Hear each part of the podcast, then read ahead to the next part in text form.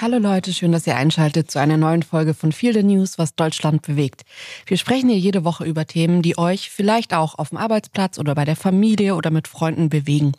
Diese Woche soll es um Lauterbach und das Ende der Homöopathie gehen. Dass die Wirkung der Homöopathie nicht über den Placebo-Effekt hinausgeht und für sich genommen grober Unfug ist, das ist den meisten Menschen seit Jahren klar. Der eigentliche Skandal ist doch, dass die Krankenkasse diese Leistung überhaupt als Kassenleistung aufgenommen hat und bis heute gegen jede wissenschaftliche Evidenz weiterdeckt. Ja, und genau das, wenn wir die letzten Wochen anschauen, soll jetzt zu einem Ende kommen. Im, Im, Januar 2024 hat Karl Lauterbach es in die bundesweite Presse geschafft. In ein Schreiben aus seinem Gesundheitsministerium ähm, hatte Zitat, Leistungen, die keine medizinisch belegbaren Nutzen haben, dürfen nicht aus Beitragsmitteln finanziert werden. Darin heißt es weiter, aus diesem Grund werden wir die Möglichkeit der Krankenkassen, in der Satzung auch homöopathische und anthroposophische Leistungen vorzusehen, streichen und damit unnötige Ausgaben der Krankenkassen vermeiden. Karl Lauterbach gilt seit längerer Zeit als Gegner der Homöopathie, hat sich auch schon häufiger vor seinem Amt dagegen ausgesprochen, dass das eine Kassenleistung ist. Und auf einer Pressekonferenz am 11. Januar sagte er wörtlich, die Homöopathie ist eine Leistung, die keinen medizinischen Nutzen auf Grundlage eines wissenschaftlichen Sachstandes erbringt, dann sollte eine solche Leistung auch nicht bezahlt werden. Lauterbach sagt zwar auch, dass die Einsparungen für die Kassen nicht besonders groß sind. Die allgemeine Rede ist von 30 bis 50 Millionen Euro im Jahr. Aber hier geht es ums Prinzip. Zitat Lauterbach. Politik darf Wissenschaft nicht ignorieren. Lauterbach hat angekündigt, die Streichung der Kassenleistung Homöopathie in Kürze umzusetzen. Wann genau, hat er nicht gesagt. Das steht auch offenbar noch gar nicht fest. Und genau diese Ankündigung des Gesundheitsministers hat natürlich in der Milliardenbranche der sogenannten alternativen Medizin ohnehin für große Aufregung und Diskussionen gesorgt. Und auch in sozialen Medien, wo seit vielen Jahren, zum Beispiel auf Twitter, immer wieder Schlachten um Homöopathie geschlagen werden, gab es eine mittelgroße Aufregung. Werbung Sascha, ich würde gerne nochmal mit dir über Formbar sprechen. Wir haben uns unser wunderschönes Bücherregal bei Formbar designt, designen lassen und ich würde gerne heute nochmal ein paar Sätze über das Design verlieren, weil ich das wirklich so besonders finde bei Formbar, es sieht ein bisschen so aus, als hätten wir acht Leute in unsere Wohnung kommen lassen und die hätten das dann alles ausgemessen und entworfen und sich auch nochmal kreative Gedanken gemacht, weil dieses Möbelstück einfach am Ende so besonders aussieht. Ja, irgendwie hat man den Eindruck, da haben eine Innenarchitektin und der Schreiner tagelang zusammen dran gearbeitet. Es ist nämlich so, dass so rein vom Designaspekt, wir haben ja wirklich viele Möbelanbieter ausprobiert, man bei den allermeisten merkt, ah ja, das ist eins von der Sorte. Ne? Man kommt auch zu irgendwelchen Freunden, dann merkt man, ah, guck mal, die haben auch ein Regal von denen, die das dann äh, irgendwoher liefern.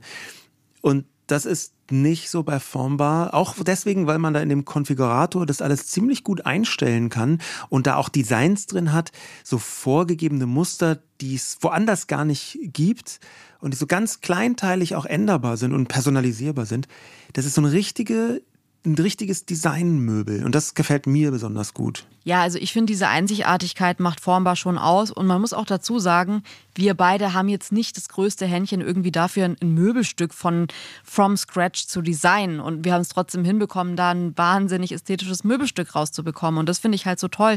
Formbar übernimmt das alles. Also man hat am Ende wirklich das Gefühl, dass man da von mehreren Profis beraten wurde.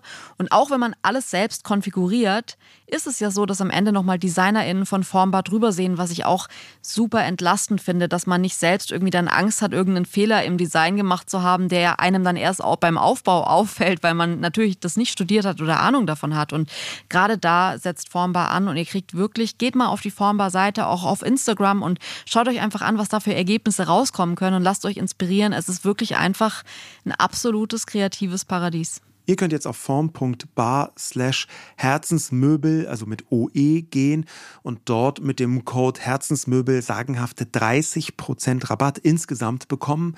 Äh, das gab es bisher so gar nicht und es lohnt sich tatsächlich, weil man am Ende ein wirklich sehr, sehr schönes Möbelstück zu Hause hat. Viel Spaß beim Ausprobieren. Werbung Ende. Ja, und warum machen wir diese Sendung? Also unser Gesundheitssystem basiert nicht auf Hörensagen. Es gibt strenge Voraussetzungen, unter welchen Umständen welches Medikament wie verschrieben werden darf. Wie hat es die Homöopathie unter dem wissenschaftlichen Radar bis heute geschafft, sich in unsere Medizinschränke zu schleichen? Wir wollen uns das heute ansehen und gemeinsam drüber reden. Mhm. Jule, ich würde gerne damit anfangen, dich zu fragen, was du mit Homöopathie verbindest. Einfach deswegen, weil ich weiß, dass du das schon mal ausprobiert hast?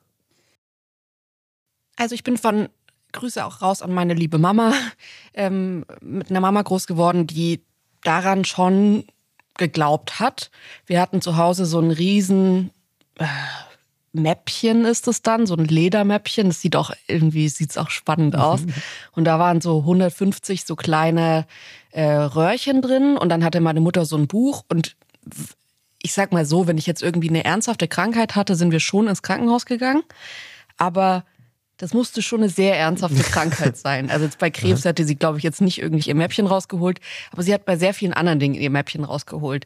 Und ich habe eine klare Meinung, ich lehne Homöopathie komplett ab, das würde ich niemals bei unseren Kindern anwenden und ich merke auch, wenn Leute das auf das Thema bringen oder mir dann zum Beispiel, ähm, in letzter Zeit wurden mir dann viele Hebammen empfohlen, die irgendwie auch Homöopathie verschreiben, dann ist es für mich sofort ein Ausschlussgrund, irgendwas mit diesen Menschen äh, zu planen, medizinisch.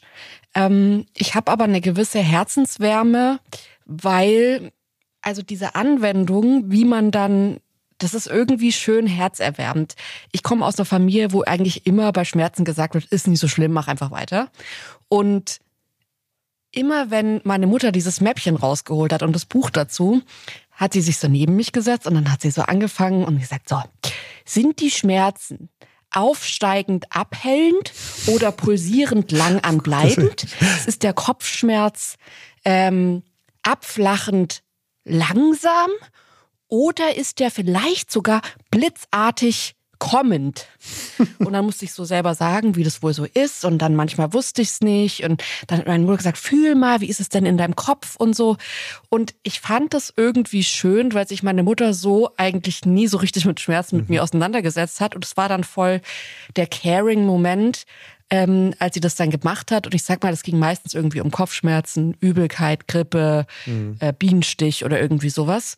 Und das waren also Sachen, da wären wir jetzt eh nicht in die Notaufnahme gefahren. Ich fand es aber irgendwie schön, gar nicht so sehr, dass ich die Globuli bekommen habe, sondern dass meine Mutter sich so damit beschäftigt hat mit meinem Schmerz und den so ernst genommen hat. Mhm. Und ich glaube, wenn ich sehe, wie das funktioniert, dass auch viele, ich sage jetzt mal Menschen der älteren Generation daran glauben, die sonst irgendwie oft sagen, ach komm, Schmerz ist doch egal, schluck ich weg, mache ich weiter, ich bin hart die gehen da gerne hin. Und ich glaube, es ist die Art, wie man die Leute behandelt, dass man sich erstmal darauf einlässt, was fühlst du gerade und dass man der Person Raum gibt, äh, das zu beschreiben. Und das finde ich irgendwie schön, auch weil ich oft in der Allgemeinmedizin, die ich immer in jeder Situation Homöopathie vorziehe, die ähm, Gespräche mit Ärztinnen nicht so gut finde. Mhm. Ich finde, es ist oft so, sie haben Kopfschmerzen, alles klar, hier, Ibuprofen, ciao. Es stimmt schon, es hilft ja auch, aber ich hätte manchmal gerne, wenn es mir schlecht geht, dass jemand sagt, oh Mann, das, das ist aber schade, dass dir schlecht geht gerade. Und ich finde, das kann die Homöopathie sehr gut. Ja, du hast hier ganz präzise auch aus eigener Erfahrung offenbar das gesagt, wo nach gegenwärtigem Forschungsstand der Ansatz der Homöopathie drauf beruht, nämlich, dass ja eine bestimmte Wirkung erzielt werden kann. Du hast es eben schon gesagt, nicht über den Placebo-Effekt hinaus. Über den werden wir auf jeden Fall auch noch intensiver sprechen, weil er halt so ein wesentlicher Bestandteil ist und weil es da ganz viele Dinge gibt, über die man auch sprechen kann und sollte. Aber warum ist das überhaupt so populär? Und eine wichtige Antwort darauf scheint genau das zu sein, laut Forschungsstand, nämlich, dass sich HomöopathInnen Zeit nehmen, ganz genau nachfragen, eine, ein warmes Gespräch ähm, versuchen herzustellen, auch eine umarmende Atmosphäre. Also ungefähr alles das, was jetzt in der klassischen Medizin aus einer Vielzahl von Gründen häufig zu kurz kommt. Und das ist äh, tatsächlich deutet dieser mhm. riesige Erfolg der Homöopathie, das ist wirklich ein sehr, sehr großer Erfolg, das kann man nicht anders sagen, ähm, der deutet auf eine Schwäche des Gesundheitssystems hin. Das ist aus meiner Perspektive das Positivste, was ich über Homöopathie sagen kann, dass es ein Symptom ist dafür, dass unser Gesundheitssystem große Mängel hat. Fehlende Zeit, fehlende Zuwendung durch medizinisches Personal, Gab fehlende es irgendwann Erklärung. mal eine Zeit in deinem Leben, vielleicht als es aufkam, es hat ja schon mal irgendwie so vor, ich würde es mal sagen, so 20 Jahren so ein richtiges ja, man muss eigentlich sagen Revival, weil es ist ja schon viel mhm. länger in Deutschland mhm. unterwegs, aber da hat es nochmal so ein richtiges Revival gehabt, wo dann wirklich wahrscheinlich irgendwie so Menschen wie meine Mutter sich das auch für zu Hause gekauft hat und dann schnell immer wieder so bei irgendeiner Krankheit ein, ein kleines, ich sag mal, Medizinstudium mhm. absolviert hat, bis sie das richtige Globuli gefunden hat.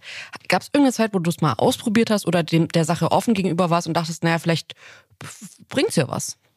Nein, da gab es wirklich keine Minute in meinem bewussten Leben, wo ich Homöopathie in Erwägung gezogen habe. Das ist aber jetzt nicht, weil ich so unfassbar rational und klug und durchgebildet und alles Mögliche bin. Das ist eher, weil ich relativ früh, auch dann wiederum von meinen Eltern, so eine gewisse gegnerische Haltung gegen alles Esoterische mhm. mitbekommen habe. Interessanterweise gegen sowohl Esoterik als auch bestimmte äh, religiöse Glaubensüberzeugungen. Ja, also da war so eine, Rationalität, war ein ganz wichtiger Wert für uns ähm, in der Erziehung. Ähm, und das war für mich halt immer klar und auch am Anfang gar nicht hinterfragt klar. Ne? Kann man auch überlegen, ob das jetzt so klug war. Gar nicht hinterfragt, klar, das ist Quatsch. Immer so, das ist Quatsch. Habe ich mich gar nicht mit beschäftigt und wusste schon vorher, dass es Quatsch ist. Inzwischen habe ich mich damit äh, beschäftigt auf mehreren verschiedenen Ebenen und glaube immer noch, dass es Quatsch ist. Glaube aber eben auch, dass man sich damit beschäftigen muss, warum es so beliebt ist und warum Leute in Anführungszeichen darauf schwören. Ja, ich würde gerne einmal mit dir über diese Kommerzialisierung von ähm, Homöopathie sprechen, weil, also wo wäre es in Ordnung? Also ich bin natürlich auch klar dafür, dass es irgendwie getrennt wird von, also eh klassischer allgemeiner Medizin und natürlich dann auch einer Kassenleistung. Aber wenn wir jetzt drüber reden, ähm, was zum Beispiel jetzt in der Drogerie alles so angeboten wird, ähm, ich sage jetzt mal, die äh, kleine Apothekenabteilung in der Drogerie, da ist ja ganz viel dabei, was natürlich irgendwie, ich sage jetzt mal, wenig bis nichts bringt. Aber es wird vor allem das Gefühl verkauft hier, das kannst du dir irgendwie auf deine Schwellung schmieren und hier hast du noch ein Nasenspray aus eigentlich Salzwasser. Ähm, und es sind ganz viele so kleine ähm, ja, Mittelchen, Haushaltsmittelchen, wo man sagt, ja, da ist vielleicht viel Placebo-Effekt dabei, da ist vielleicht auch ein bisschen Pflanzenheilkunde dabei. Ähm, und ich sehe es ehrlich gesagt, auch wenn ich es komplett persönlich ablehne, eigentlich total in der Drogerie als ein eigenes äh, kleines Abteil. Und ich frage mich auch, ob der Umsatz dann nicht richtig in die Höhe gehen wird, weil das ist ja gerade noch so ein, ähm, ich sage jetzt mal, Apothekending und wahrscheinlich denken die Leute, man muss irgendwie zum Homöopathen, zur Homöopathin gehen, obwohl die keinerlei Ausbildung brauchen, um das zu sein.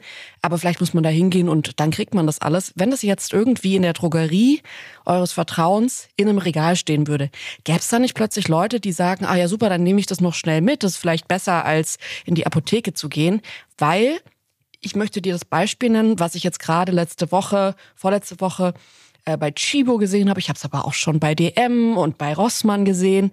Und zwar das Geschäft mit Sternzeichen. Mhm. Dass man sagt, hier ist die Palette für alle Widder, diesen Monat ist euer Monat, hier könnt ihr euch irgendwie die Augen damit schminken und hier hast du irgendwie die Creme, die ist vor allem gut für Luftzeichen und hier könnt ihr noch eine Kette umhängen für euer persönliches Sternzeichen oder euren Geburtsmonat. Und ich finde das alles nicht schlimm, weil ich mir denke, das können Leute selbst aussuchen, ob sie das kaufen oder nicht. Und wenn es Leute gibt, die daran glauben und die happy damit sind, da also irgendwie so eine Creme zu haben für ihr Sternzeichen, ja, why not? Also was steht da sonst drauf? Da steht sonst Karibikduft drauf. Es hat auch wenig mit der Karibik zu tun. Also ich, ich glaube nicht, dass die Umsätze dann hochgehen würden, sondern eher im Gegenteil. Ähm, scheint es so zu sein, auch dazu gibt es Untersuchungen, dass dadurch, dass Homöopathie meistens in der Apotheke oder fast immer in der Apotheke verkauft wird, das bei den Menschen ankommt wie ein Medikament. Denn in der Apotheke kaufst du ja Medikamente und da haben die eine eigene Abteilung dafür. Mhm. Viele ApothekerInnen, das, ich habe mit einigen gesprochen, weil ich eine Zeit lang viele Vorträge im Gesundheitsbereich gehalten habe, die wissen, dass das Humbug ist in einem wissenschaftlichen Sinn und verkaufen es trotzdem. Zum einen, weil es kein schlechtes Geschäft ist, für manche Apotheken jedenfalls, und zum anderen auch aus genau diesem Grund.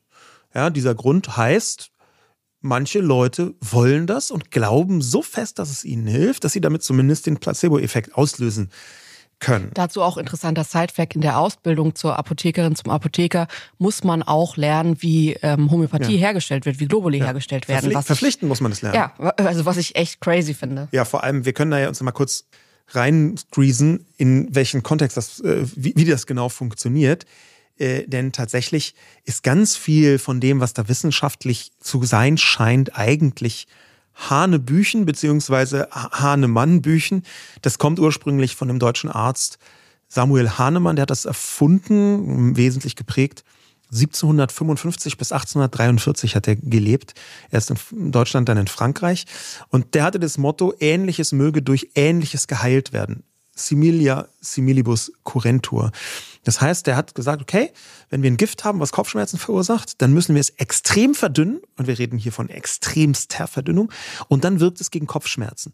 Ja, das ist ein, einfach ein durch nichts wissenschaftlich wirklich belegbarer Glaubenssatz. Das ist ein reiner Glaubenssatz.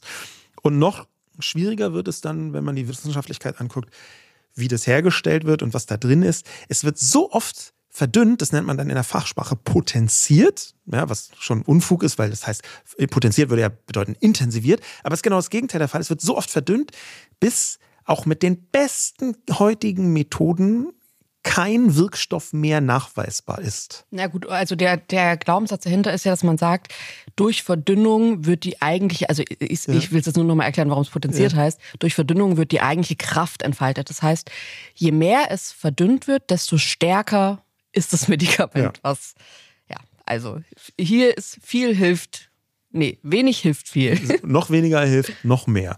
Also wenn man das jetzt weiterdenken würde, dann müsste man ja sagen, okay, ähm, wenn man es 100.000 Mal verdünnt, dann nimmt man ja eine Überdosis und genau. könnte sterben. Naja, nee, aber wir lass uns nicht zu tief in diesen. Das, das ist tatsächlich wissenschaftlich null haltbar. Also das muss man sich immer vergegenwärtigen bei all den gesamten Diskussionen. Es gibt keine Studien dafür. Auch nicht die, von denen ähm, äh, Leute behaupten, dass es sie gäbe. Es gibt keine Studien. Im Gegenteil, es gibt sogar inzwischen viele Studien und Metastudien, die sagen, dass diejenigen Studien, wo vielleicht ein kleines Anzeichen sein könnte, dass eventuell, dass das eher Studien sind, die unsauber gemacht worden sind und die mit bestimmten statistischen Effekten mhm. versucht haben, etwas hinein zu interpretieren in die Wirkung. Es gibt faktisch keine Studien, die mhm. Homöopathie über die Wirkung des Placebo-Effekts hinaus in irgendeiner Form nachweisen. Alles andere ist nicht wahr. Ich habe manchmal einen Softspot für menschengemachte Erzählungen, mhm. die so gut sind, dass man sie glauben könnte. Mhm. Welche, Darf, welche zum Beispiel? Ähm, na, wenn ich mir zum Beispiel ansehe, was Palina Roginski gerade immer so auf Threads schreibt, äh, wie die Sterne stehen oder so. Mhm. Ich habe keine Ahnung davon, aber es klingt so wissenschaftlich, dass wenn man nicht wüsste, dass dahinter jetzt keine große Wissenschaft steckt, mhm. dann würde man denken, ey, das ist, das folgt einem ganz genauen System mhm. und das ist belegbar und das ist also so krass evidenzbasiert, das kann eigentlich, es muss ja eigentlich so die Wissenschaft sein. Ja. Und ich mag das, ich verfolge das gerne, weil ich es irgendwie schön finde, wenn Menschen aus Menschenhand was erschaffen wird, was eigentlich ja so eine Traumwelt ist, aber eine sehr gut durchdachte ja. Traumwelt. Das erinnert mich so ein bisschen an diese Leute, die so Elbisch lernen aus Herrn der Ringe. Ja, genau. Ja, oder Klingonisch aus irgendwelchen Science-Fiction. Ja, und es sind ja tatsächlich Sprachen, wo man dann sagen kann, okay, cool, dass irgendwie Tolkien oder wer auch immer sich dann alle die Sprachen ausgedacht hat, ähm, da so viel Mühe reingesteckt hat und zumindest versucht hat, das ich sage jetzt mal, den Regeln der Erde folgen zu lassen. Ich finde es auch oft bei Religionen interessant, welche Geschichten haben sich wie durchgesetzt und so. Das ich, ich habe dafür irgendwie einen Softspot. Mhm. Und ich finde das bei Homöopathie, das macht mich ein bisschen aggressiv. Ich finde es extrem unsauber gearbeitet. Also, mhm. das die Erklärung, wie das wirken soll, dass diese blöden Zuckerkügelchen besprüht werden, das macht mich richtig sauer, dass die nicht wenigstens irgendwie einen Weg gefunden haben, wie die Kugel an sich aus der potenzierten Flüssigkeit besteht, sondern dass die einfach Zuckerkugeln nehmen und die dann besprühen mit so Airbrush-Pistolen. das ist für mich irgendwie, das finde ich schade und schlecht und ähm, ich habe eine richtig lustige Story dazu. Erzähl. mein Bruder, also eigentlich ist es nicht so lustig, aber äh, schon ein bisschen, weil mein Bruder, der ähm, hat mir das so erzählt und musste auch krass dabei lachen, deswegen kann ich es jetzt auch, glaube ich, gut erzählen hier. Ähm, der hatte irgendwie lange Hautprobleme und dann hat meine Mutter, dann wollte er so ein Medikament nehmen. Meine Mutter hat gesagt, ich will, dass du, bevor du irgendwie dieses Medikament anfängst, einmal zur Heilpraktikerin gehst, Homöopathin gehst und da einen Termin machst. Vielleicht kann die ja noch so ein bisschen als Ultima Ratio, bevor man jetzt irgendwie ein starkes Medikament nimmt. Hat mein Bruder gesagt, okay, alles klar, dann ist er da hingegangen und dann hat die Heilpraktikerin, die auch Homöopathin ist, ein DJ-Pult rausgeholt, also wirklich ein DJ-Pult, mhm. und hat so zwei Gläser Wasser auf die, ähm, also es war so ein zweischeibiges DJ-Pult, auf diese Scheiben gestellt. Das war aber nicht eingesteckt, dieses Pult. Mhm. Und dann hat die angefangen, die Lautstärkeregler, also es war wirklich ein DJ-Pult, jetzt, mhm. das sah nicht nur so aus, sondern das ja. war eins. Ähm, dann hat sie angefangen, die Lautstärkeregler hoch und runter zu schieben und war so mega konzentriert und hat so ein bisschen auf den Scheiben rumgescratcht. Und dann hat sie nochmal so alle Knöpfe an und ausgeschaltet, aber es ist nichts passiert, weil es ja wie gesagt nicht mal eingesteckt war. Und dann hat sie gesagt, okay, das eine, das ist jetzt die Flüssigkeit und die soll er sich halt jetzt irgendwie alle, äh, was weiß ich, zwei Tage irgendwie auf die Haut ähm, tupfen und dann würde alles gut werden. Und ich finde das, auch wenn es eigentlich, also wie bei allem bei der Homöopathie, man könnte ja auch total aggressiv werden, könnte sagen, was für eine Scheiße, da sind Menschen, die leiden, denen es schlecht geht und da, dann müssen die sich mit sowas auseinandersetzen. Wenn man es ein bisschen lustig nimmt und damit jetzt nicht irgendwie versucht wird, was ja tatsächlich versucht wird, ernsthafte Krankheiten zu heilen, dann finde ich, hat die sich in ihrer Welt Mühe gegeben, dass das irgendwie nach was aussieht. Also ich hätte es doch besser gefunden, wenn sie das eingesteckt hätte.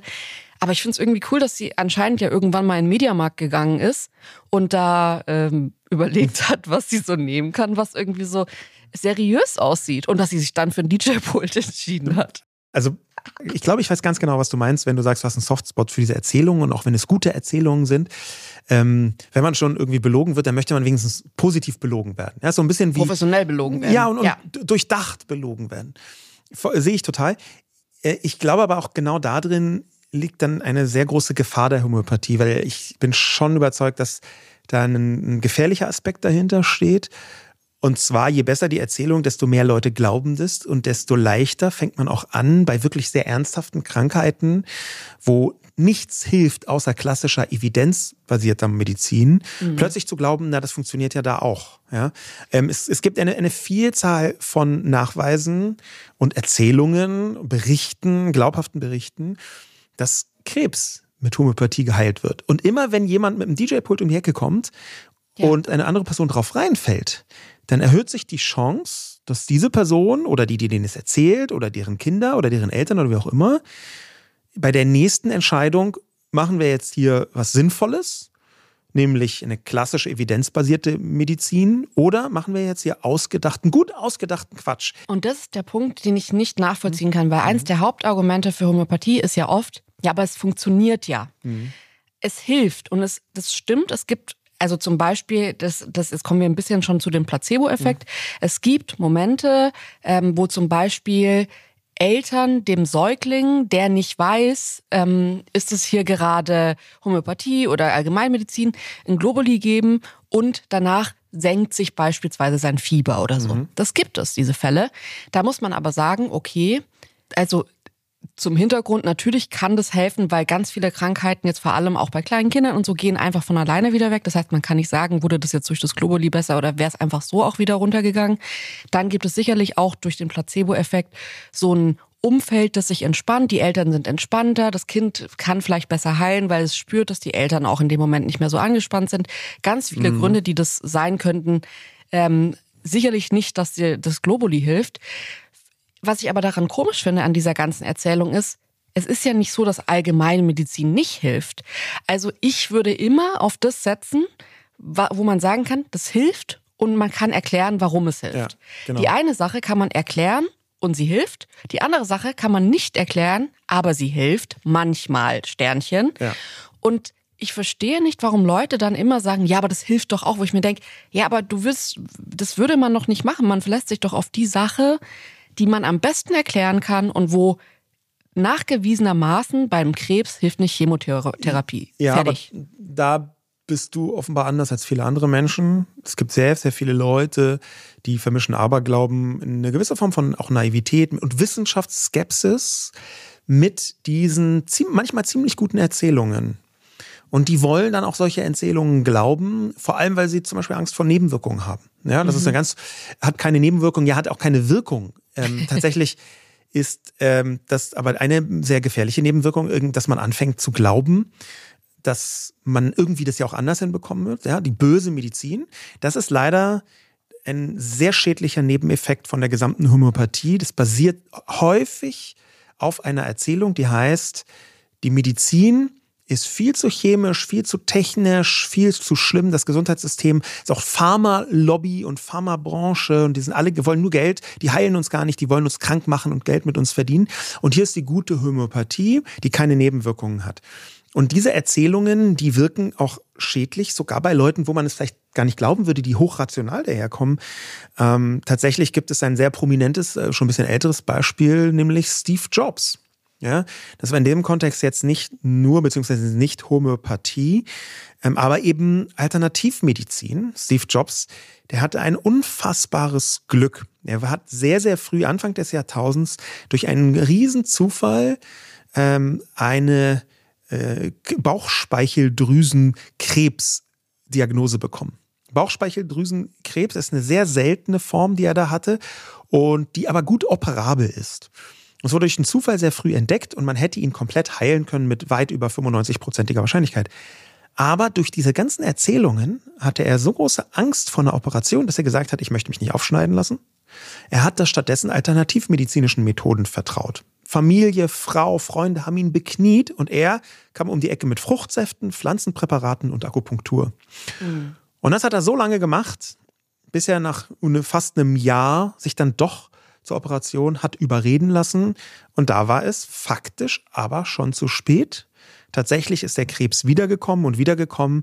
Und er war zu dem Zeitpunkt einfach schon Multimilliardär, mhm. hat alles Geld der Welt zur Verfügung gehabt, die besten Methoden, aber es war zu spät, weil er die entscheidenden Monate verloren hat. Einfach, weil jemand wie Steve Jobs, ja, einer der wichtigsten Erfinder des, der Neuzeit, der hat trotzdem alternativen Heilmethoden geglaubt und hatte trotzdem eine zu große Skepsis gegen mhm. klassische Heilmethoden. Ja, Lass uns da gerne auch mal drüber reden, weil ich würde schon sagen, wir sind jetzt auch, es ist nicht nur eine juristische, sondern auch eine ethische Diskussion, so ja. eigenverantwortliche Selbstschädigung. Mhm. Ähm, es werden in unserem Land beispielsweise Zigaretten verkauft.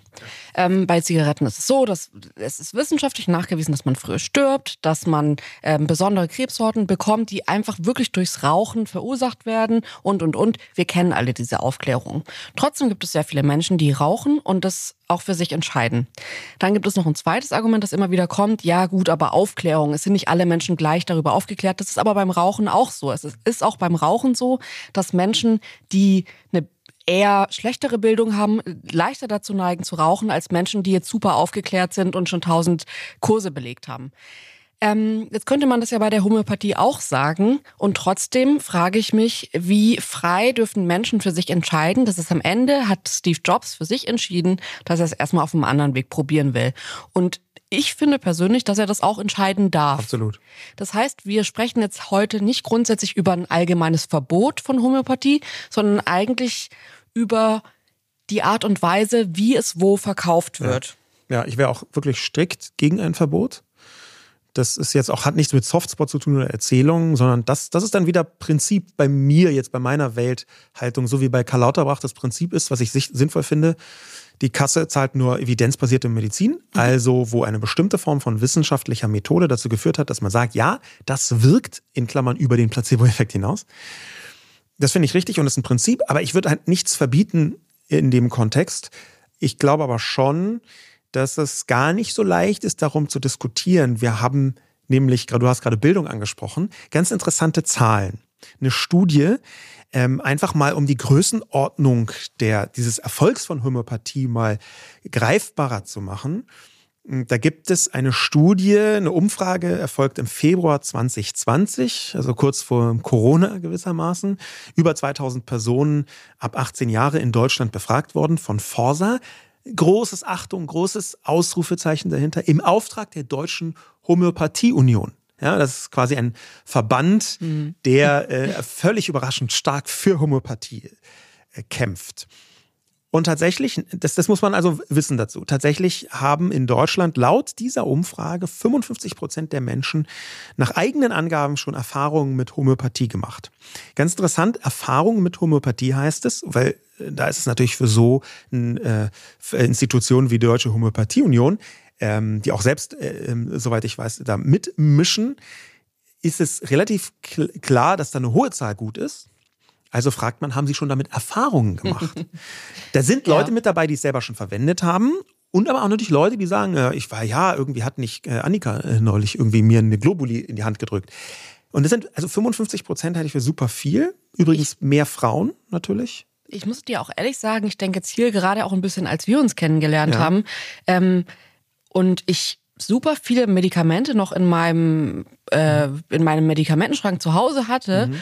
wo du, weil du dich damit beschäftigt hast, gesagt hast, Alter, du hast voll viele homöopathische Medizin zu Hause. Mhm. Und ich dachte so, nee, das ist ein Grippemedikament. Hä, das mhm. nehme ich immer. Ja. Bis ich gemerkt habe, ah, okay, es gibt natürlich inzwischen auch sehr viele homöopathische Medikamente, die für eine Zielgruppe wie mich sind. Das heißt Leute, die Homöopathie eigentlich ablehnen, mhm. aber jetzt sich auch nicht sofort irgendwie bei einer Grippe äh, starke Schmerzmittel knallen wollen.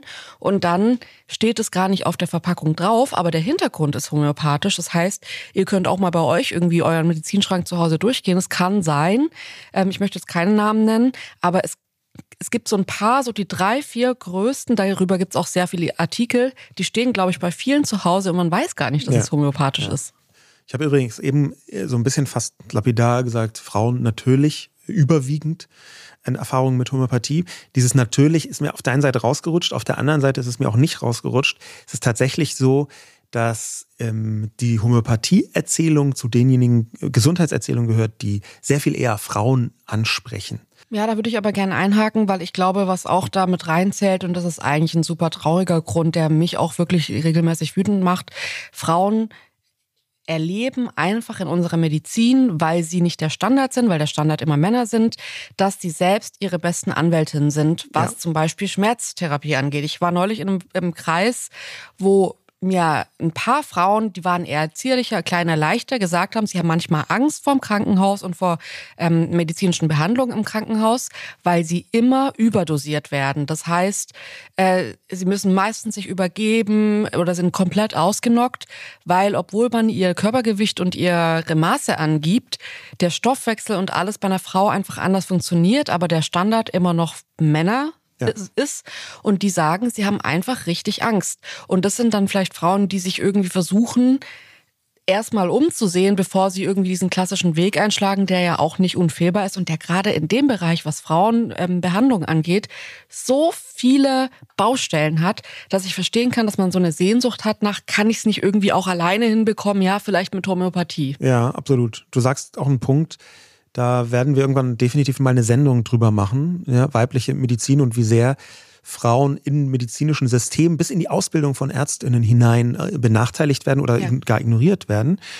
Ähm, es gibt ein großes Aber, weil ich weiß das und ich sehe das und das sehen viele andere auch und ich halte es für extrem wichtig, dass man sich damit beschäftigt.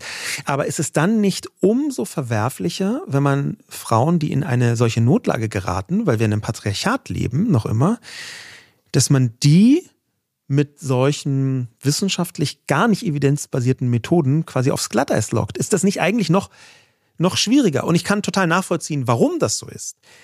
Aber trotzdem, der Grund dafür stimmt, es war es schlecht. Die Auflösung, dann sich in Richtung Homöopathie zu wenden, halte ich für schwierig. Übrigens, ähm, man muss auch vielleicht mal darüber sprechen, ähm, dass da zielen wir auch in eine Richtung, die äh, jetzt mit Karl Lauterbach zu tun hat, warum der das nicht mehr als Kassenleistung haben will.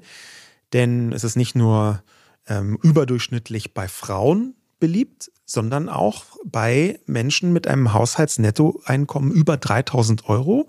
Also je höher das Haushaltsnettoeinkommen ist, desto eher haben die Leute Homöopathieerfahrungen gemacht. Ähm, gleichzeitig gibt es ein deutlich überdurchschnittliches Potenzial bei AkademikerInnen.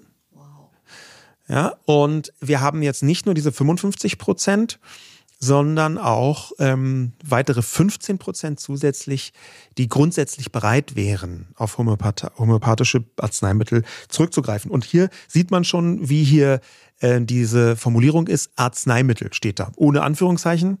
Ähm, das ist einer der Punkte, einer der vielen Punkte, wo man merkt, okay, das ist eine Umfrage von einer Pro-Homöopathie-Institution. Äh, ja. Mich würde total interessieren, also klar, wir können natürlich drüber reden, warum wird das immer noch gedeckt. Das finde ich äh, einen sehr großen Skandal. Mhm. Aber den noch viel größeren Skandal finde ich eigentlich, wie sind die überhaupt da reingekommen? Weil ich würde schon sagen, dass wir in Deutschland so klare Regeln haben, was Medizin angeht, wann welches Medikament wie auf den Markt kommen kann. Wir haben das jetzt auch gemerkt mit den Impfstoffen.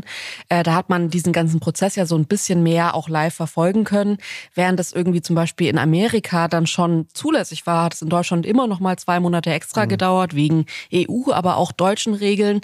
Ähm, wie und wann man ein Medikament überhaupt erstmal A auf den Markt bekommt und dann ist es ja nochmal ein ganz anderer Schritt, das von der Kasse gedeckt zu bekommen. Genau. Das ist ja auch der Punkt, gegen den sich viele Menschen wenden. Das soll nicht von der Kasse bezahlt werden. Macht, was ihr möchtet, ist euer Privatvergnügen, soll nicht von der Kasse bezahlt werden. Ist auch genau das, was Karl Lauterbach sagt und wo natürlich viele Unternehmen, die damit Geld verdienen ähm, und auch äh, Ärztinnen, Ärzte, äh, ApothekerInnen äh, auch dagegen sind, selbstredend dagegen sind, wenn sie damit Geld verdienen. Aber das ist auch schon ein wichtiger Punkt, ähm, denn warum ist das überhaupt da reingekommen? Müsste man einen einzigen Begriff sagen, wäre es Lobbyarbeit. Und zwar sowohl von Leuten, die persönlich überzeugt sind. Wir haben auch im Parlament Menschen, die HomöopathieverfechterInnen sind. Mhm. Ähm, wir haben sowieso eine ganze Reihe von Menschen im Parlament. Das ist halt Bevölkerungsquerschnitt von Menschen im Parlament, die durchaus aufgeschlossen sind. Ja, ähm, und diese Lobbyarbeit, die ist sehr lange sehr geschickt gemacht worden, mit vergleichsweise viel Geld von cleveren Menschen. Äh, zum Beispiel ist ganz häufig diese wörtliche Vermischung, dass man sagt Naturheilverfahren oder pflanzliche Medizin. Das hat strukturell mit Homöopathie gar nichts zu tun. Mhm. Ja, das ist ja einfach eine esoterische Form, die sich jemand ausgedacht hat.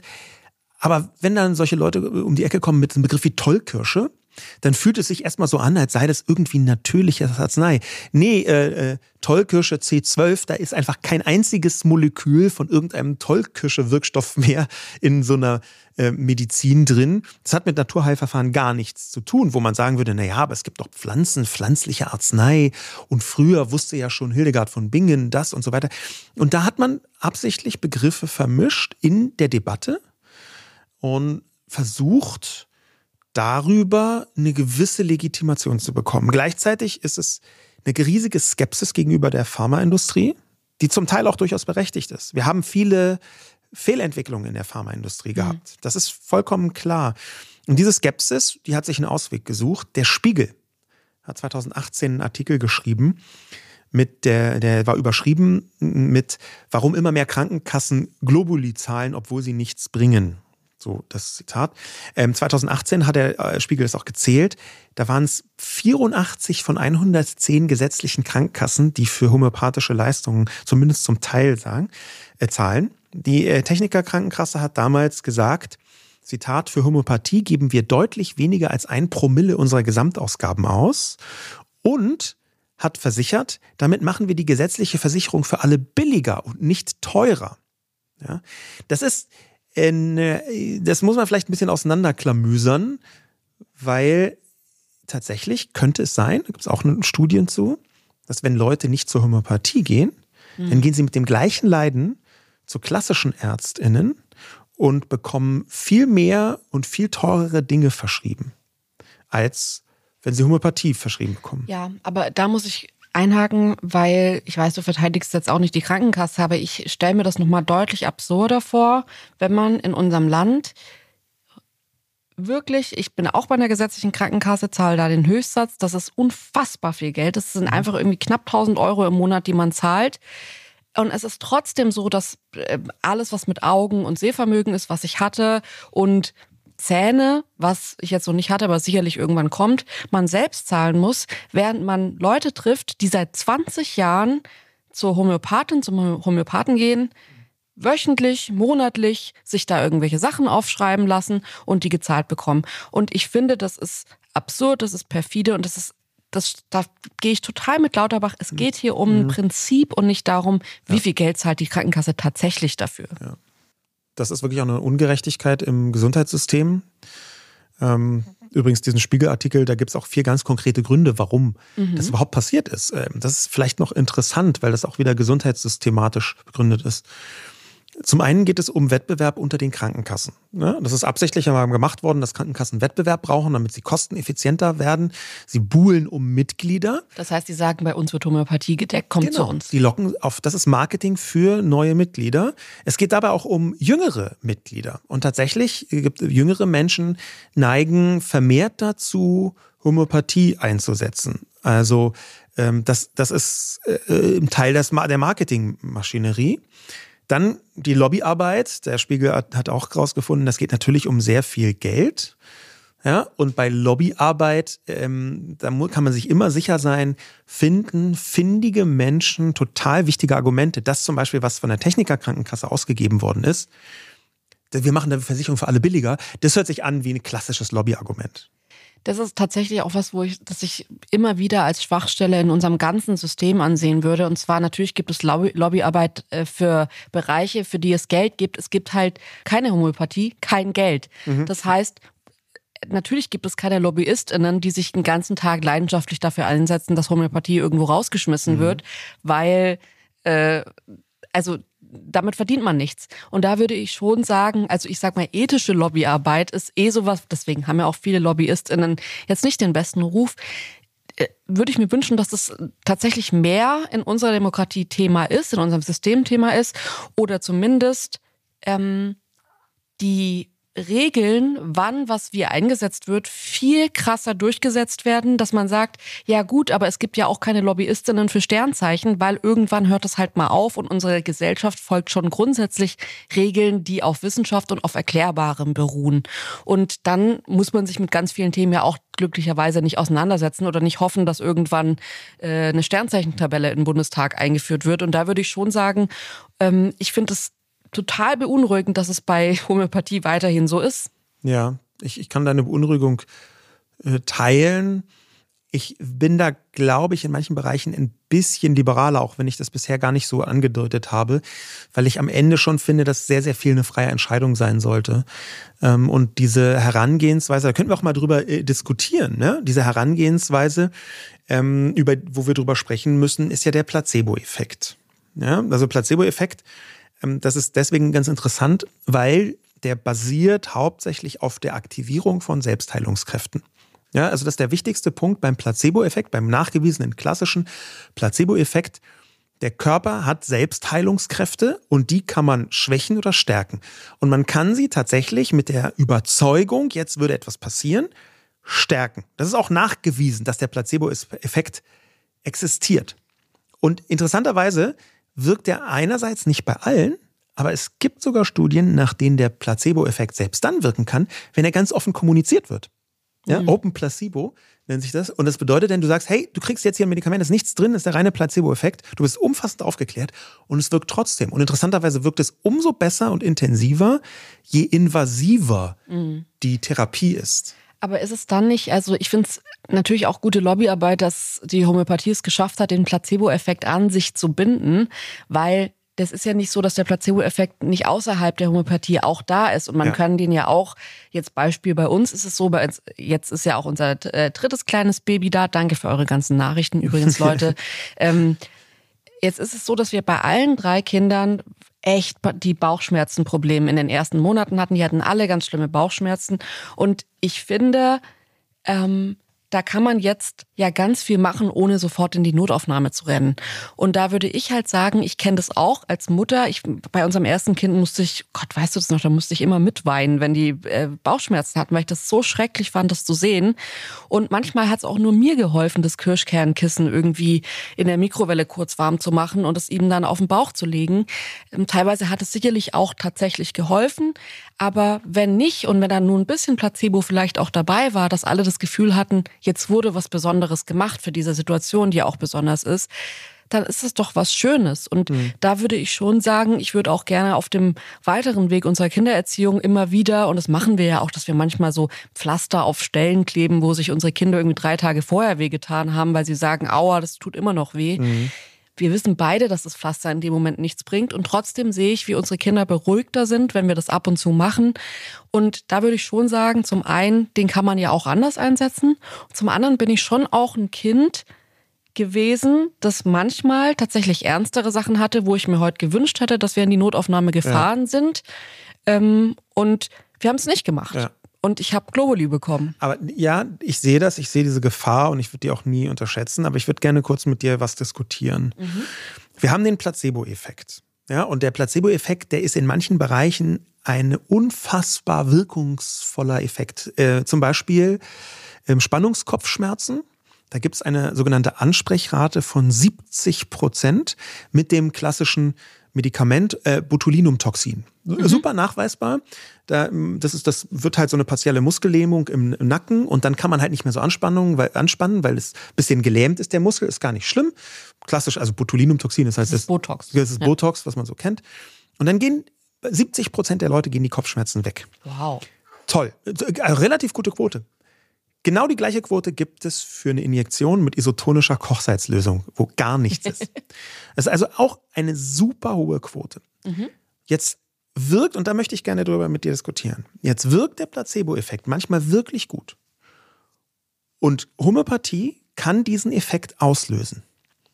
Warum sollte man dann nicht sagen, naja, wenn der wirkt, und das kann, kann den, diesen Effekt auslösen, zumindest bei manchen Menschen, die auch Stein und Bein schwören, dass so ist, Warum sollte man diesen Placebo-Effekt nicht konstruktiv nutzen mit Hilfe von Homöopathie? Weil wir in der Gesellschaft bestimmte ethische Regeln haben und es nicht nur auf das Ergebnis ankommt. Wenn jetzt PolitikerInnen sagen, hä, wir hatten voll die Krise, aber wir haben euch jahrelang gesagt, dass alles okay ist, weil ihr werdet sonst alle durchgedreht und jetzt im Nachhinein kann man ja sagen, cool, dass wir es gemacht haben, weil jetzt ist alles cool. Dann würde ich sagen, ja, es gab eine Zeit, in der man so Politik gemacht hat. Heute macht man das nicht mehr so. Und ich finde, das ist eine gesellschaftliche Errungenschaft zu sagen, Menschen müssen ein Stück weit eine Wahrheit aushalten. Und es ist eine ethische Diskussion zu sagen, ähm, ich entscheide mich dafür, ein besonderes Wissen für mich zu behalten, um die andere Person im Zweifel nicht zu schädigen oder beziehungsweise um der vielleicht zu helfen.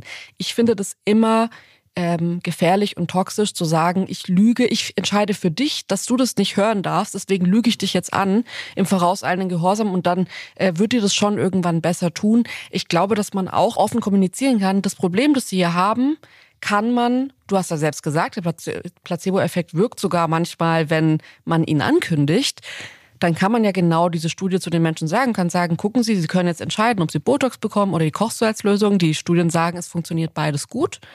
Ähm, Sie dürfen sich entscheiden, wie Sie behandelt werden wollen. Ja. Und es gibt es ja auch ganz, bei ganz vielen anderen Krankheiten, dass trotzdem noch am Ende die Patientin selbst entscheiden muss. Finde ich ein sehr gutes Argument. Überzeugt mich auch. Würdest du so behandelt werden wollen?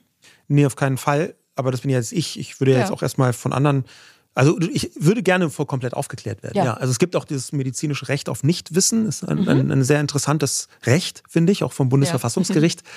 Ja, ja irgendwann mal, äh, glaube ich, sogar bestätigt oder ins Feld geführt. Aber ich möchte trotzdem, obwohl ich das Argument total nachvollziehen kann, würde ich gerne versuchen, nochmal von der anderen Seite ein Pro-Argument zu finden. Einfach äh, um zu differenzieren. Da möchte ich denn einfach trotzdem Advocatus Diaboli, beziehungsweise eigentlich müsste man hier sagen Advocatus Globuli äh, spielen.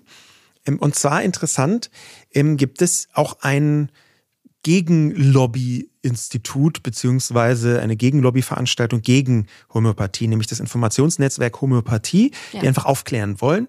Ähm, eine von den Personen, die da unterwegs ist, ist Nathalie Grams, Ärztin, soweit ich weiß, die da auch sehr, sehr viel geleistet hat, auch ziemlich bekannt geworden ist darüber. Und die hat gesagt, ich glaube, dass viele Nutzer von Homöopathie eigentlich vor allem eine empathischere und aufmerksamere Behandlung suchen. Gerade das komme bei vielen Ärzten jedoch zu kurz. Vielen Patienten geht es nicht um Globuli, sondern um das gute Gefühl. Und da würde ich dann mhm. fragen, du hast vorher selber gesagt, das gute Gefühl ist aus vielen Gründen, bei Frauen zum Beispiel, nicht da. Ist das vielleicht, sind Globuli vielleicht die preiswerteste und am wenigsten schädliche Herangehensweise, um ein gutes Gefühl zu erzeugen? Das ist tatsächlich was, ähm, da geht die Rechnung ja auch nicht ganz auf. Also wenn man jetzt sagt, wir streichen, Karl Lauterbach kann leider nicht sagen, wir streichen Globuli und das Geld, das wir damit einsparen, dafür kann sich jetzt jeder Arzt, jede Ärztin zehn Minuten länger Zeit nehmen bei mhm. einem Gespräch und vielleicht sogar in einem Medizinstudium lernt man gleich noch dazu, nicht nur die Wirkung von Medikamenten und wie der Körper funktioniert, sondern vielleicht auch noch so ein paar Soft Skills wie Empathie. Ähm, das sind tatsächlich Punkte, wo ich sagen würde, ja, man sieht ja, unser Gesundheitssystem ist so überlastet, es müssen gerade Einsparungen getätigt werden und nicht, wie könnte man es denn am schönsten für alle ausbauen. Trotzdem würde ich sagen, ich glaube, dass es ein Versuch wert ist, mehr in diese Richtung zu gehen und zu gucken, wie sehr entlastet man denn auch Menschen, wenn sie nicht fünfmal zur Ärztin und zu einem Arzt gehen müssen, sondern nur einmal und ihnen dazugehört wird. Mhm. Und das sind schon Punkte, wo ich sagen würde, da ist es mir ein bisschen zu leicht, von vornherein zu sagen, ja, wir müssen sparen, dafür haben wir jetzt keine Zeit, tschüss. Ähm, da würde ich schon gerne erfahren, wie ist es denn? Gibt es irgendwelche Pilotprojekte, irgendwelche Versuche, Feldversuche, wo man sagt, im Kleinen probiert man das hier mal aus. Wie effizient ist es denn, Menschen mehr Empathie in unserem Gesundheitssystem zu zeigen und dafür auch mehr Zeit einzuplanen? Folgt es dann wirklich dann einfach nur ähm, der Rechnung, dass man sagt, okay, am Ende ist, kostet es halt mhm. doppelt so viel? Oder könnte man damit vielleicht auch ganz unerwartete Einsparpotenziale finden, die gerade überhaupt nicht berücksichtigt werden? Mhm. Ja, das ist der wirklich der einzige Hebel, wo ich sagen würde, das ist eine Überlegung wert. Ich bin wirklich Anti-Homöopathie. Aber aus Sicht einer einzelnen Person zu sagen, okay, ich bin in die Krankenkasse gegangen, weil die mir versprochen hat, diese Leistung zu geben, Sonst beschäftigt sich niemand mit meinen Schmerzen. Und da habe ich jemanden, der das tut. Und jetzt wollt ihr mir das auch noch streichen. Und ihr ersetzt das nicht durch längere Ärzte-Sprechsituationen, sondern ihr setzt das durch gar nichts aus Gründen einer wahrscheinlich sinnvollen Rationalität und Evidenz. Und trotzdem stehe ich ohne jemanden da. Oder muss es halt selber bezahlen, was ich vielleicht gar nicht kann. Ne? Das ist also, ja. das ist, das ist tatsächlich der Ansatzpunkt, wo ich sagen würde, bei aller Schädlichkeit der Homöopathie, und ich bin strikt dagegen, ich hätte zum Beispiel gar nichts dagegen, wenn man sagen würde, ey, Kinder darf, dürfen keine homöopathischen Mittel gegeben werden, weil die können sich die können das noch nicht einschätzen, können ja. sich nicht wehren. Ähm, das ist Privatvergnügen von äh, Erwachsenen, genau wie äh, Zigaretten oder Alkohol, super, aber bei Kindern eben nicht. Da wäre ich vielleicht zum Beispiel äh, dabei, aber dieses Argument, da würde ich sagen, okay, das ist zumindest ein Argument. Ja. Und zwar eins, was man auch bringen kann, wenn man die Selbstverständlichkeit nochmal ausspricht, das kann man gar nicht oft genug tun dass Homöopathie nicht über den Placebo-Effekt hinaus wirkt. Leute, das waren unsere Gedanken zu Homöopathie, zu dem Vorhaben, das Karl Lauterbach jetzt hat, ja noch nicht umgesetzt hat. Wir werden alle aufmerksam beobachten, was da jetzt passiert. Vielleicht ähm, passiert auch was in der Richtung, in die wir uns wünschen würden, und zwar mehr Empathie, mehr Zeit in die Patientinnengespräche zu bringen. Und ich freue mich, wenn ihr uns schreibt. Vielen, vielen Dank, dass ihr uns supportet und zuhört. Und dann hören wir uns nächste Woche wieder. Bis dahin, macht's gut, bleibt gesund. Tschüss, tschüss. Ciao. Dieser Podcast wird produziert von Podstars bei OMR.